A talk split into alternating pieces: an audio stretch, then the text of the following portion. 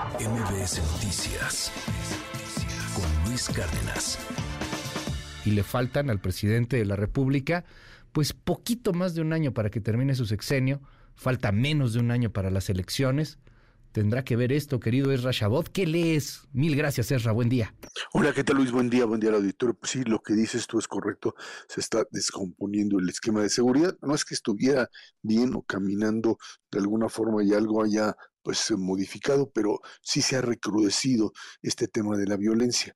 Y esto tiene que ver fundamentalmente con esta estrategia diseñada por el gobierno federal desde el inicio del sexenio de no confrontar a los cárteles. Esta idea de llamado abrazos, no balazos, está ligada a esta idea de que es posible administrar la violencia, que es posible administrar y controlar de alguna manera a los grupos armados. Y lo que ha sucedido en el país, sin duda alguna, es que lo que ya tenemos es una cantidad, pues todavía difícil de cuantificar, pero sí bastante, bastante grande, de grupos que están armados. No solo grupos que dirías tú, pues son eh, focalizados o pequeños, sino estamos hablando de grupos que han conseguido, además por supuesto de armarse hasta los dientes, conseguir una base social. Y creo que este es el punto central.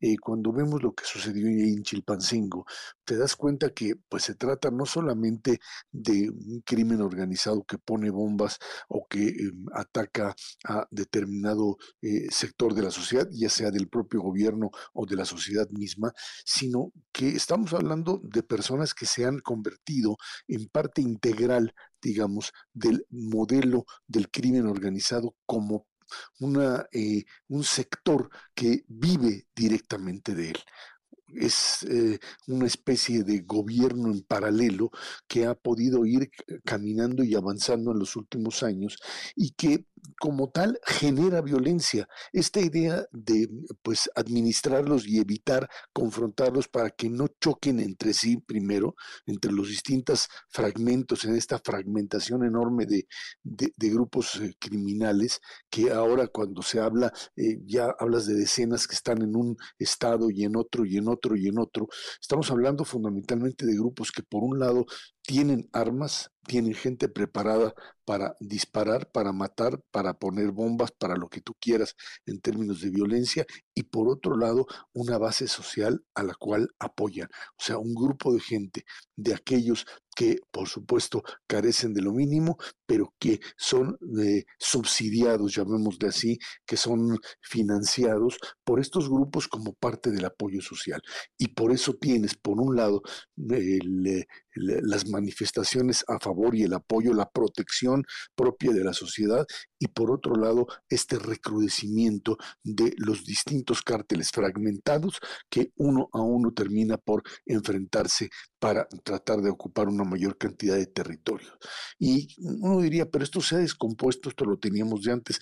¿Qué sucedió en las últimas semanas, te diría yo, o en el último mes? Pues Simplemente que estos eh, grupos dependen también de acuerdos con gobierno, con el gobierno federal. Esto ha existido siempre, Luis. Y pues lo que ocurrió es que una Secretaría de Gobernación pues fue finalmente desocupada y vuelta a ocupar por alguien más. No es que Luisa María Alcalde no tenga la capacidad o tuviera la capacidad para poder enfrentar esta situación, pero lo cierto es que en el momento en que Adán Augusto sale, el, el, parecería ser que el aparato de control y los mecanismos que de alguna forma administraban, entre comillas, esta violencia, pues terminaron por deshacerse, por descomponerse y tienes en el último mes un incremento sustancial, independientemente de que se traten de maquillar cifras con respecto a homicidios o a violencia, esta agudización, digamos, de la expresión violenta de coches bombas, de manifestaciones a partir de las cuales finalmente termina el gobierno doblando la mano, le llaman una negociación, estás negociando finalmente no con la base social directamente como en algún momento pues lo quiso manejar el propio presidente, pero sí como la secretaria de seguridad de Rosa Isela Rodríguez que dice abiertamente, pues se trató en el caso de, de eh, Guerrero, pues de una negociación directamente con los grupos criminales, con los ardillos, con aquellos que de una u otra forma eh, pues hay contacto con ellos. Eh, más allá de evitar, por supuesto, un mayor derramamiento de sangre, lo cierto es que estos grupos, Luis, han venido creciendo en forma significativa y esto hay que ponerlo en el contexto de la propia elección presidencial y las campañas. ¿Dónde van a hacer campaña los candidatos? ¿De qué manera en la zona fundamentalmente en el caso del Pacífico, estos grupos inciden directamente en el, proceso electoral, es algo que ya sabemos que existe, que está presente y que de una u de otra manera exige acuerdo por parte de las autoridades para poder, uno, realizar la elección y dos, por supuesto, impulsar un candidato ganador. Esto es un problema muy grave en el contexto de una disputa presidencial en donde lo que estaríamos también considerando es básicamente si este crimen organizado, fragmentado, por supuesto, no es la época ya de los grandes cárteles que teníamos hace décadas, si estos, si estos eh, fragmentados estarán en disposición, por supuesto, de permitir en las zonas que controlan una elección limpia.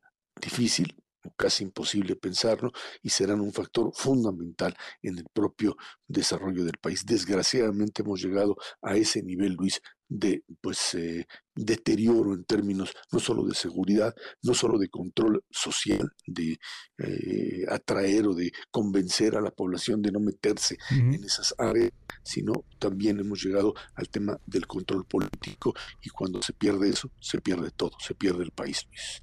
Gracias, querido Ezra, te mando un gran abrazo y te seguimos en arroba Shabot. Gracias. Gracias, buen día. MBS Noticias con Luis Cárdenas.